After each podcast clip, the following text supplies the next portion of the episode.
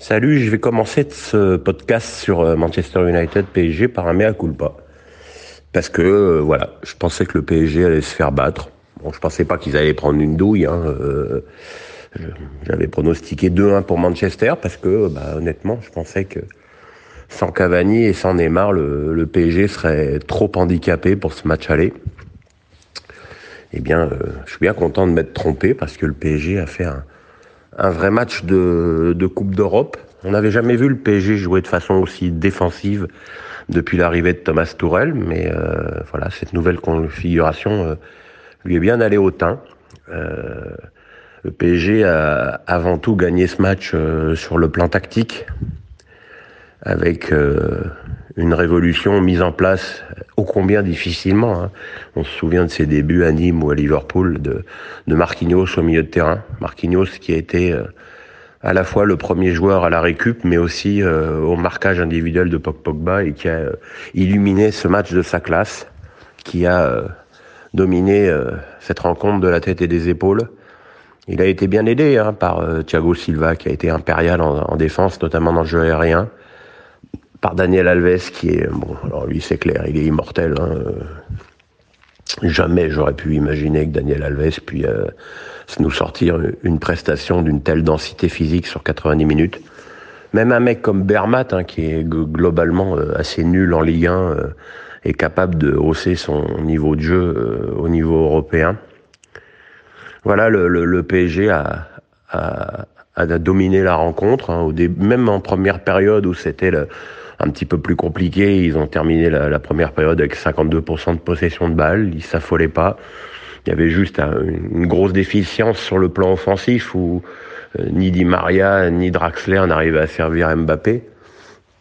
Mais dans le même temps, mis à part un, un centre tir en force de Rashford, euh, Manchester n'a pas eu une occasion euh, de la première mi-temps et d'ailleurs n'a pas eu une occasion du match.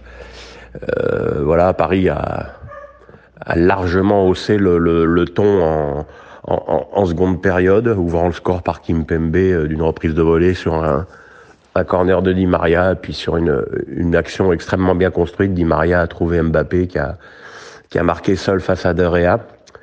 Euh, alors voilà, bon, ce qui est incroyable, c'est que on a donc un club français qui gagne pour la première fois de l'histoire du football à Manchester United, mais que ce, matin, euh, même dès hier soir, il y a plein de pisse euh, d'anti-parisiens notoires qui disent « Ah oh bah ouais, mais Manchester United était nul, il n'y a pas de quoi s'enflammer, c'est une petite équipe. » C'est rigolo parce qu'à chaque fois que le PSG gagne un match, il n'y a pas de quoi s'enflammer, l'adversaire a été nul. Que ce soit Liverpool, que ce soit Naples, Belgrade qui avait battu Liverpool à domicile et fait match nul contre Naples qui en prend 4 à la maison. Ouais, mais bon, c'est que Belgrade, c'est nul. Et là, c'est, c'est un petit peu fatigant de. Alors je sais bien que je passe pour le, le gros pro parisien de service, mais euh, là sur ce coup-là, je suis surtout euh, pro football français. Voilà, moi je, moi je suis content quand les clubs français vont le plus loin possible dans les compétitions européennes. J'étais content que l'OM soit en finale de l'Europa League contre l'Atlético l'année dernière. J'espère que que Lyon fera aussi belle figure contre le Barça qu'ils l'ont fait contre Manchester City dans les phases de poule. Et voilà, moi que le PSG l'ait emporté de, de, de, si belle façon euh, à, à, Manchester United, et ben ça me fait plaisir.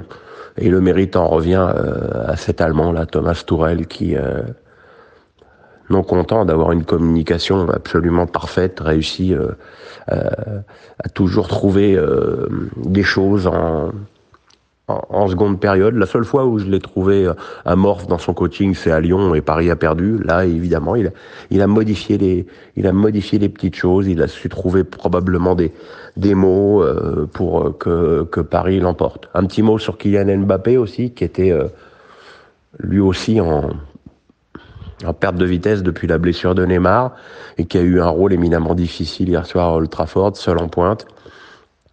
Il a eu trois occasions, trois une de la tête superbement repoussée par Derea qui amène le corner où Kimpembe marque.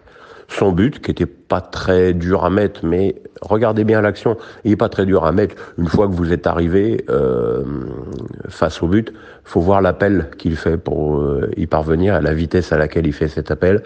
Et puis il y a ce tête à tête où il fait peut-être un petit contrôle trop vers l'extérieur et où euh, son petit ballon piqué ne trompe pas de Réa. Mais bon voilà, là aussi une nouvelle fois, qu'il y a Mbappé qui a donc égalé le, le record de, de, buts en Coupe d'Europe de Zidane, 14. Alors évidemment, je sais bien, Zidane, il jouait numéro 10, ça n'a rien à voir, mais enfin, euh, Zidane, il a joué jusqu'à 34 ans, qu'il aille à 20. Voilà, euh, maintenant, il faudra pas déconner au match retour euh, et espérer que peut-être un tirage au sort clément en, quart de finale et puis surtout le retour des, des blessés pour voir jusqu'où ce Paris Saint-Germain peut aller. Voilà, à bientôt.